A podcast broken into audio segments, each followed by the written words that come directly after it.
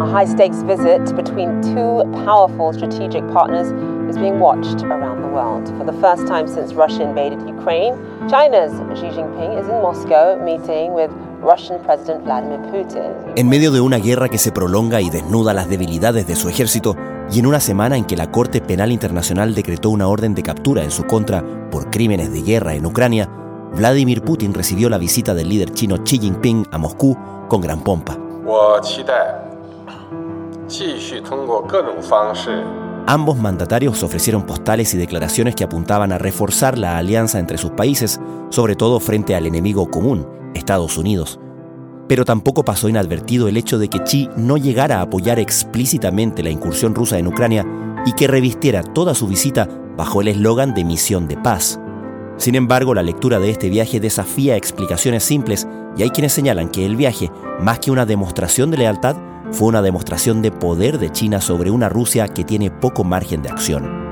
Cada declaración de Putin declarando la amistad permanente con China es una rendición, en algún sentido de la palabra. El académico Fernando Wilson es doctor en historia y profesor de la Facultad de Artes Liberales de la Universidad Adolfo Ibáñez.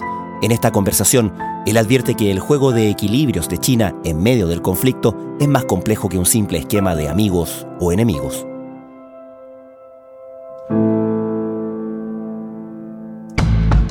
Desde la redacción de La Tercera, esto es Crónica Estéreo. Cada historia tiene un sonido. Soy Francisco Aravena. Es jueves 23 de marzo. Tenemos que recordar antes que nada que Rusia y China no son aliados naturales. Es más, todas las estructuras políticas que ha tenido China a través de su historia, digamos, imperio, la revolución, con Mao, con Deng Xiaoping, etc., y todas las encarnaciones que ha tenido Rusia también, el zarismo, el imperio zarista, la Unión Soviética y ahora la Federación Rusa, nunca han sido aliados naturales de China.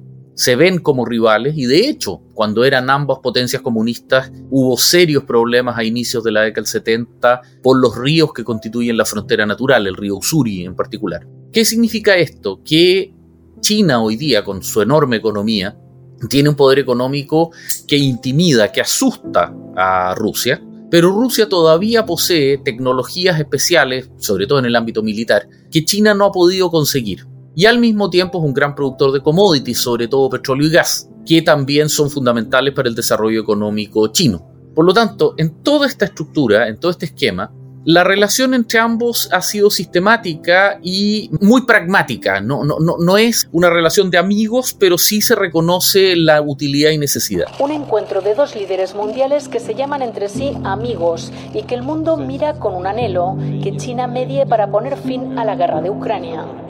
Para China, la invasión de Ucrania es un problema porque le corta la ruta de la seda, le corta el obor, el ferrocarril que se extiende desde Shanghai hasta Madrid.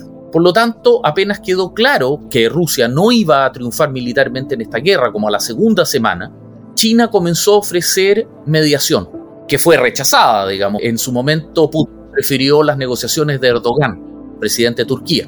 Sin embargo, el que hoy día sea Putin el que viaja a China y sea Xi Jinping el que reciproca, digamos, el que retorna la visita, muestra que Rusia está teniendo que aceptar el hecho de que necesita el rol de China, necesita su presencia en eh, todo este proceso. Y más complejo todavía, China ha estado desarrollando una campaña bastante agresiva, no, no necesariamente amistosa, a través de la cual ha estado comprando proporciones enormes de el IPSA ruso, digamos, de las acciones que cotizan en bolsa, hmm. que han alcanzado niveles realmente muy importantes. Por lo tanto, si tú revisas las declaraciones chinas, en ninguna de ellas hay un endorsement, hay un apoyo explícito a la invasión a Ucrania.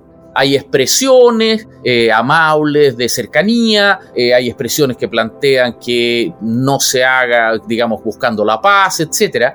Pero en términos estrictos, como el gato Cheshire de Alicia en el País de la Maravilla, digamos, China está lentamente reafirmando una posición de dominio frente a Rusia en un escenario en el cual claramente Rusia está perdiendo en toda la línea, digamos, la incorporación de Suecia, Finlandia la OTAN, convertirse en un pari internacional, el fallo de la Corte Penal Internacional, y ahora, de alguna manera, con una sonrisa, China se está imponiendo de manera bastante directa y bastante dura. De modo que podemos ver esta visita de Xi Jinping como una especie de, de, vuelta triunfal en ese, en ese sentido, ¿no? Absolutamente, es decir, bueno, no que tú no querías que yo te ayudara, digamos, mm. no que a ti no te interesaba que yo te apoyara. Cada declaración de Putin declarando la amistad permanente con China es una rendición, en algún sentido de la palabra.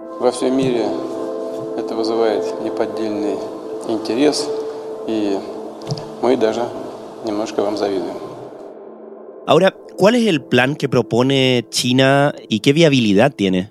A ver, no hay una información oficial. Lo único que hay son trascendidos de los que no podemos dar mayor fe de su veracidad. Un mapa que circuló durante algunos días, digamos, hace dos, dos tres semanas atrás, mostraba convertir gruesamente toda la zona ocupada actualmente por el eh, ejército ruso excluyendo Crimea, y buena parte del territorio ucraniano al este del río Dnepr como una zona desmilitarizada sin presencia militar de ninguno de los dos bandos. Eso es inaceptable para Zelensky en términos de que los sacrificios que han tenido que asumir y que la guerra en general desde la perspectiva ucraniana es vista en lo que en pensamiento estratégico se denomina como una guerra mítica. Ellos están librando una guerra de supervivencia en la cual todas las fuerzas de la nación están alineadas en términos de defender la existencia del país.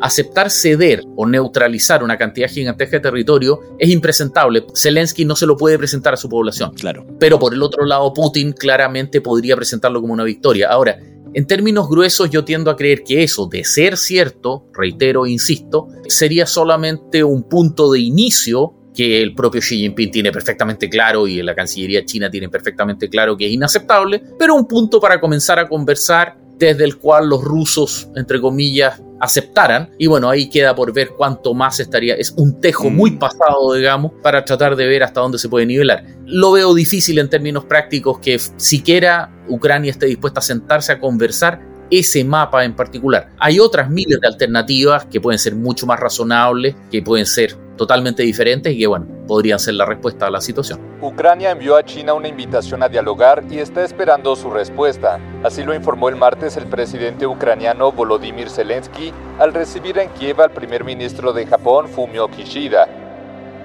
Zelensky dijo que estaba invitando justamente a Xi Jinping para que también lo visitara y conversaran, una especie como de mm, quizás desafío, decir, bueno, si usted eh, está tan en, misión de ser mediador de paz, le interesará también venir a, a conversar con la contraparte, ¿no?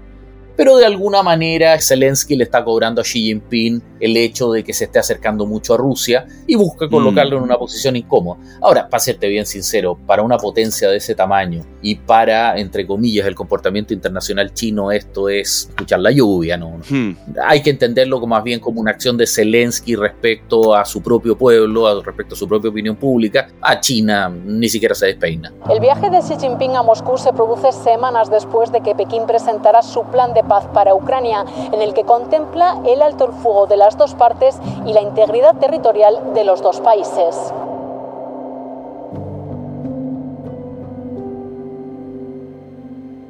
¿En qué momento o en qué etapa está la guerra? Se temía que justamente al cumplirse el primer aniversario, las acciones, y al mejorar el tiempo, ¿no? Las acciones militares eh, rusas se intensificaran y, pudiera eh, incluso ganar en ese sentido muchísimo terreno Rusia. ¿Ha sido así? No, no.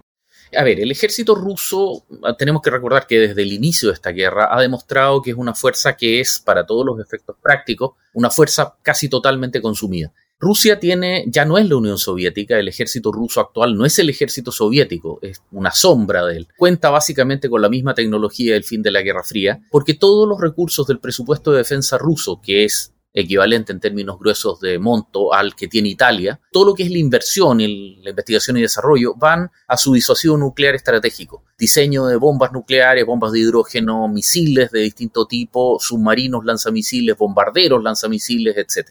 En ese escenario, las fuerzas convencionales, como mostró el crucero Moskva, que fue impactado por dos armas que no deberían haberle podido llegar, digamos, debería haber podido detectar y derribar, o más recientemente la performance muy pobre que está teniendo no solamente las grandes formaciones mecanizadas y blindadas rusas, sino que en general eh, la conducción, operación y manejo en prácticamente todos los campos de acción, significa, muestran de alguna manera una, una fuerza de combate que no ha recibido financiamiento razonable en más de 30 años.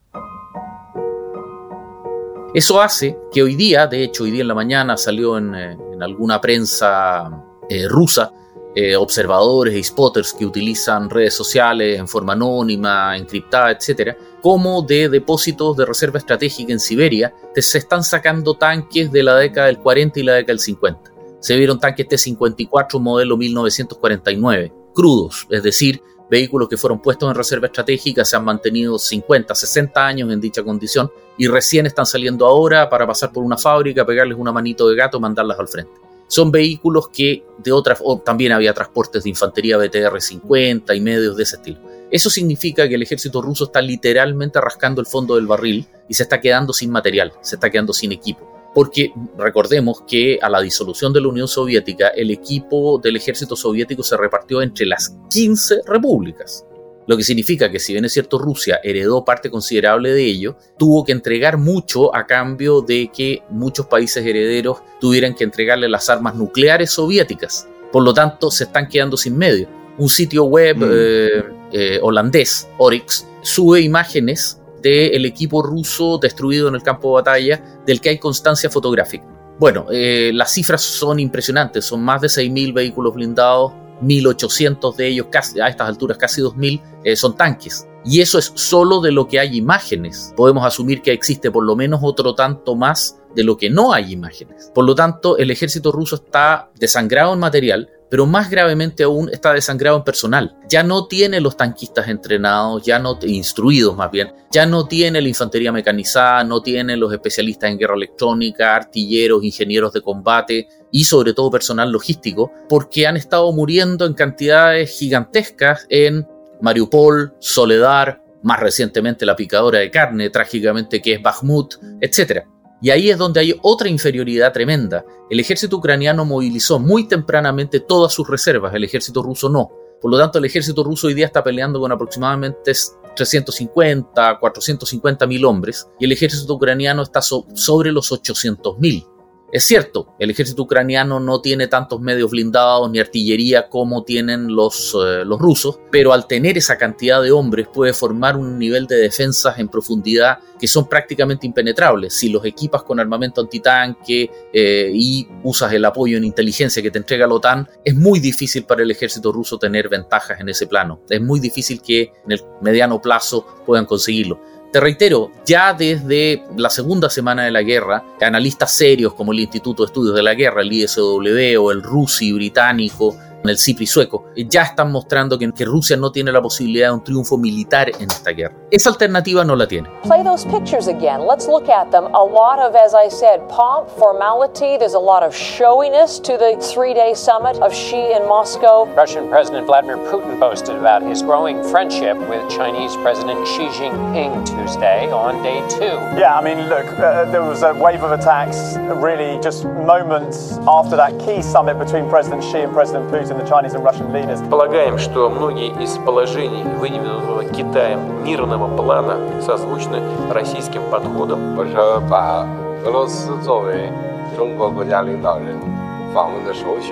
Por su parte, Xi Jinping aseguró que China apuesta por la paz y el diálogo y que apoya la reconciliación entre ambos países. Estás escuchando Crónica Estéreo, el podcast diario de la Tercera. Hoy, el doctor en historia Fernando Wilson comenta los alcances de la visita de Xi Jinping a Moscú y qué puede significar para el desarrollo de la incursión militar rusa en Ucrania.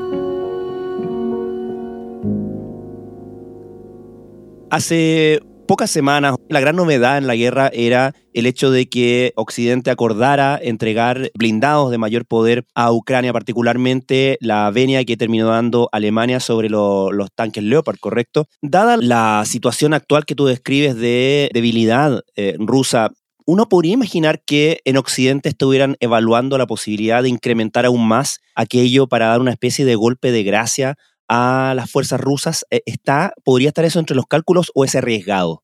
Es muy difícil porque las fuerzas de la OTAN, después de lo que se conoció como el dividendo de la paz, es decir, el desarme posterior al fin de la Guerra Fría, están reducidas a niveles mínimos. Con la excepción de las Fuerzas Armadas norteamericanas, en términos estrictamente numéricos, los ejércitos terrestres europeos son muy pequeños y las disponibilidades de material que tienen también son muy reducidas. Claro, países como Alemania o Italia todavía retienen algunas docenas de vehículos de la Guerra Fría que están disponibles para ser modernizados y vendidos como emprendimiento comercial. Pero incluso países como Chile, en la década de los 90, la primera década del siglo XXI, aprovecharon de modernizar sus Fuerzas Armadas adquiriendo este material. ¿Qué es lo que estoy tratando de decir? Que las cantidades que la OTAN puede entregar son muy reducidas. Si te fijas, son cantidades que se cuentan en algunos casos hasta en un solo dígito. Noruega va a entregar 8 tanques Leopard 2. España puede entregar hasta 45. Gran Bretaña está entregando un escuadrón, 14 tanques Challenger 2. Estados Unidos va a entregar un batallón, digamos, de tanques eh, M1A2 Abrams. Es decir, no existen los stocks disponibles de material que sean entregables. Y el otro punto es que el ejército ucraniano usa también equipo exsoviético. Por lo tanto, su personal, sus tanquistas, sus mecánicos, etcétera, no están preparados para usar tecnología occidental. Te cuento una sola anécdota. Los tornillos rusos se atornillan al revés. Con eso ya te lo digo todo. Tienen otros diámetros, tienen principios mecánicos que son distintos. Los tanques rusos usan cargadores automáticos de su cañón, tienen motores normalmente de dos tiempos de cilindros opuestos, digamos, operan, los tanques americanos usan turbina, los tanques alemanes usan unos motores diésel en pack de potencia integrados junto con la transmisión del sistema de enfriamiento. Son tecnologías muy complejas a las cuales quizás los ucranianos puedan aprender a usarlos relativamente rápido, porque están diseñados para eso, que el usuario pueda emplearlos con poco entrenamiento, poca instrucción, pero mantener ese equipo es tremendamente complejo. Por lo tanto, la curva de aprendizaje difícilmente se puede hacer en tiempos de guerra hmm. y los ucranianos en este minuto están recibiendo lo que pueden usar. Mucho más llamativo en ese sentido ha sido, por ejemplo, la entrega de artillería, eh, obuses M, 777 Panzerhaubitze 2000 alemanes, M109 americanos de diversos orígenes, los famosos cohetes HIMARS, que en realidad HIMARS es uno de los tipos de lanzamiento de ese cohete, versión en camión, pero también está el M270, que son cohetes de, que en algunos casos superan los 100 kilómetros de alcance, hay versiones con cabezas de combate guiadas, etc. Todo eso hace que ese tipo de multiplicadores de esfuerzo sean más prácticos. Y sobre todo el aporte más importante que hace la OTAN es la entrega de información de inteligencia en tiempo real. Hay rumores en Europa, filtraciones que plantean que se le está entregando volúmenes sencillamente fantásticos de cantidad de información. Dos petabytes al día hmm. de información en tiempo real de la ubicación de las formaciones rusas, sus estados logísticos, etc. Por favor, la inteligencia es información veraz y en tiempo real para la ayuda a la toma de decisiones. El poder entregar eso le permite a los ucranianos concentrar sus defensas, lo que hace que los rusos tengan ciclos de órdenes, es decir, sus fuerzas armadas reaccionen en ciclos de hasta ocho horas, mientras que los, eh, ucranianos pueden operar en torno a las dos. Por lo tanto, un comandante ruso ni siquiera sabe que le viene una orden para atacar cuando los ucranianos ya se están preparando para defenderse. Por supuesto, no ignoramos la situación en torno a Ucrania. Creemos que muchas de las disposiciones del plan de paz presentado por China están en consonancia con los planteamientos rusos y pueden tomarse como base para un acuerdo pacífico cuando en Occidente y en Kiev estén dispuestos a ello. Sin embargo, hasta ahora no vemos tal disposición por su parte. Desde el inicio de la guerra, Beijing adoptó una postura de neutralidad y nunca condenó la invasión. Además, su plan de paz no contiene propuestas concretas para poner fin conflicto.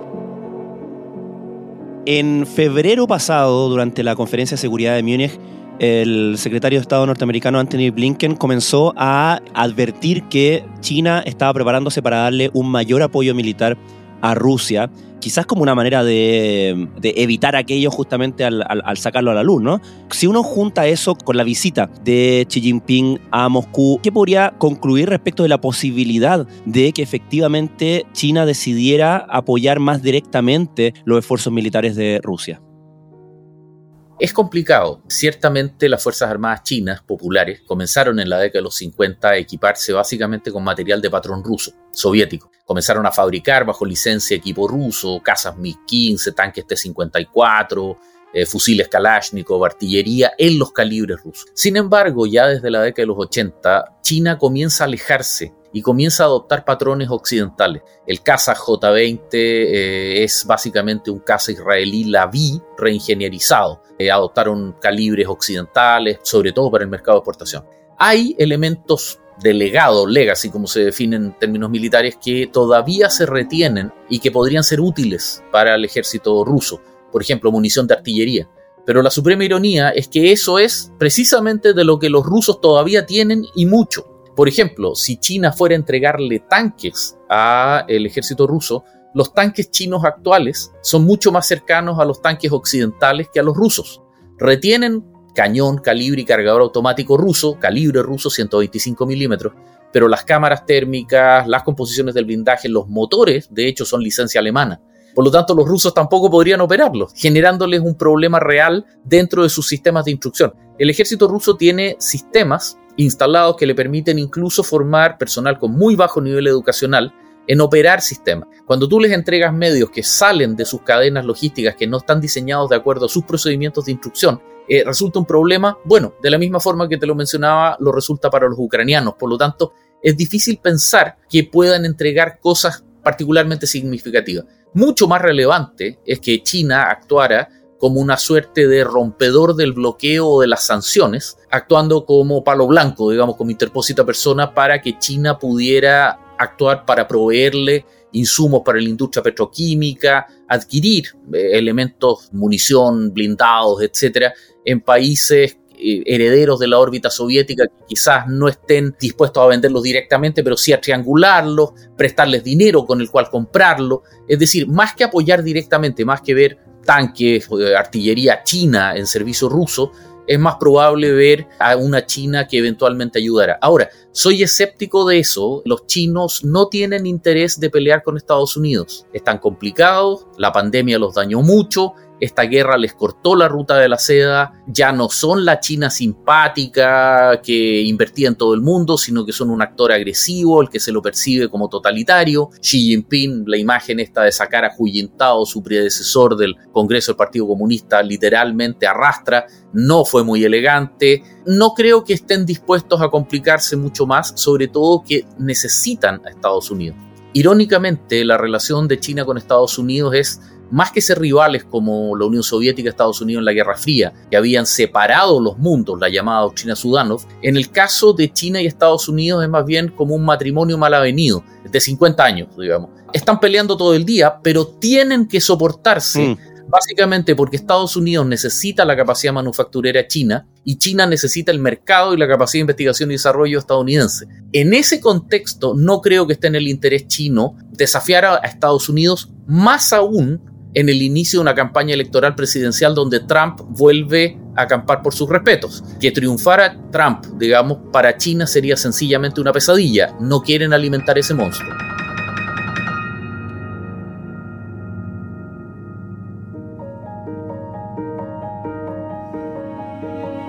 Fernando Wilson, muchísimas gracias nuevamente por eh, tomar contacto con nosotros en Crónica Estéreo. Por favor, muchísimas gracias a tu disposición.